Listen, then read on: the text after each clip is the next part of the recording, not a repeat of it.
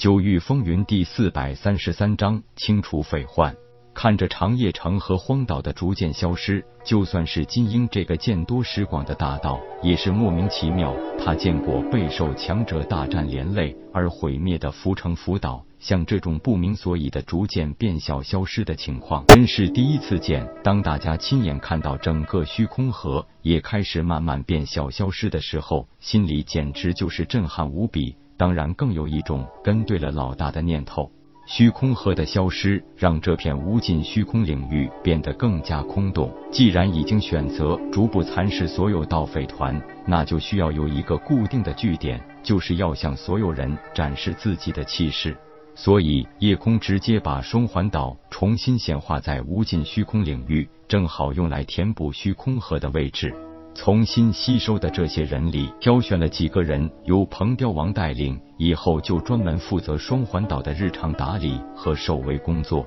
毕竟双环岛有紫雷死水这道屏障，守卫工作其实很轻松，有金翅鹏雕王一人坐镇足矣。空用一艘中型飞行舟取代了原来的小型飞行舟，夜空带着赤琴、水清柔和香儿亲自坐镇中军。由铁牛、球球带领八名队员组成先锋小队，催动一艘小型飞行舟在前边开道。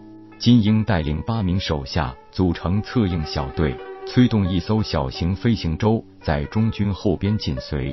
各路小盗匪团和流匪根本不堪一击，死的死，逃的逃，愿意留下的自然被夜空收编。雪狼团覆灭，首领雪狼继豹虎成为龙一之后，被制成了龙二，礼物送给了水清柔。两名归真境初期手下尸骨无存，魂飞魄散。除了战死逃亡的，又有十几人被夜空收编。雪狼团占据的狼岛，自然的也很快消失不见。没多久，雌雄大盗团覆灭的消息也传遍了整个无尽虚空领域。所谓雌雄大盗团，就是由雌雄大盗风萧和雷娘夫妻二人创建。说起来，这排名第一的盗匪团，原本也是名动一时的大势力，只是因为他们爱子被盗匪所杀，处处受到当时九城十八岛的排挤，所以才一怒之下成了虚空大盗。虽然手下并没有归真境初期强者，但这夫妻二人的实力都在豹虎和雪狼之上，风萧的战力更是与殷飞不差上下，所以排名盗匪团第一是名副其实。以化虚境后期的修为强行施展控魂符印，掌控归真境初期强者，夜空的极限是四个，所以风萧和雷娘很荣幸成为他的第三、第四中仆。毕竟，雌雄大盗失踪是一回事，被自己偷偷的掌控又是一回事。雌雄大盗加入了中仆行列后，夜空也给四人重新换个好记的名字，按照实力排名，风萧、暴虎、明熙和雷娘以后也就成了福一、福二、福三和福四。毕竟他们也只是仅存一半从前的记忆，的以前所学的功法武技，连自己来自哪里、姓甚名谁都不知道。再要原来的名字也根本没有意义。五大盗匪团覆灭，剩下的盗匪直接望风而逃。不足一年时间，整个无尽虚空领域，帝郡和明暗势力范围以外的地方，再无盗匪之患，大小浮城浮岛不下百座，也都顺理成章的变成了清泉迅速成长壮大的养料。虽然总人数不多，但是夜空已然成为无尽虚空领域可以与帝俊、明暗分庭抗拒的第三大势力。剿灭盗匪，更重要的是还无尽虚空领域一个太平宁静。如果直接挑起对帝俊的战斗，在这个魔族虎视眈眈的局面下，无疑是人族之间的自相残杀。所以夜空没有贸然行动。帝俊勾结魔族，虽然是人尽皆知。但夜空不想做破坏人族团结的罪人，所以一定要想办法让帝俊联盟分崩离析，让帝俊成为众叛亲离的孤家寡人，才是目前最合适的办法。当另一方面面对夜空的迅速崛起，帝俊和明暗都坐不住了。谁也没想到，他竟然可以这么迅速的整合了盗匪团盘踞的地盘，抛开闪电杀和喋血会这两个神秘的杀手组织。他已经成了无尽虚空领域三足鼎立之一族。空哥，咱们现在总可以对付明暗了吧？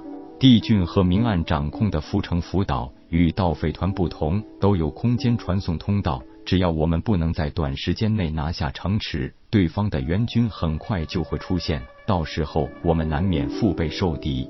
所以攻打明暗必须慎重行事。那空哥有什么好办法？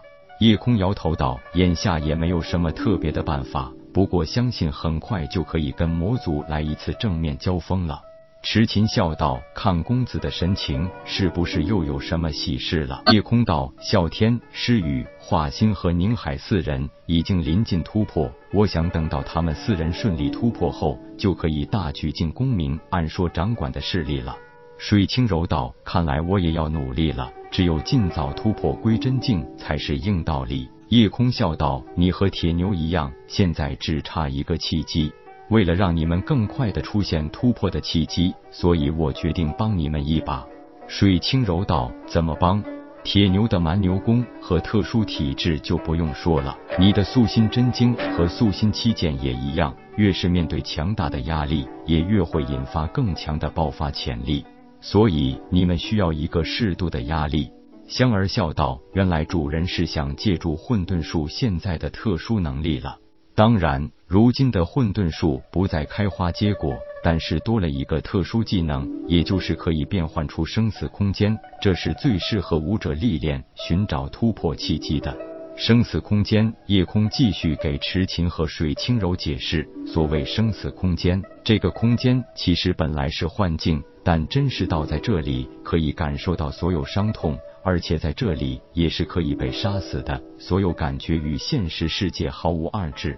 如果死在空间内，就会被立刻传送出来，仿佛是人真的死了一回。水清柔道：“空哥是让我借助这种最接近真实的历练，最大限度激发潜能，找到突破的契机。没错，我就是这个意思。而且这个生死空间也将是我们所有人最佳的一个训练场。”水清柔娇笑道：“那不是又要被你关进封天顶，做你的囚犯？”本章结束，各位朋友，动动你发财的小手，为倾城点赞、订阅、分享，您的鼓励是我坚持下去的动力。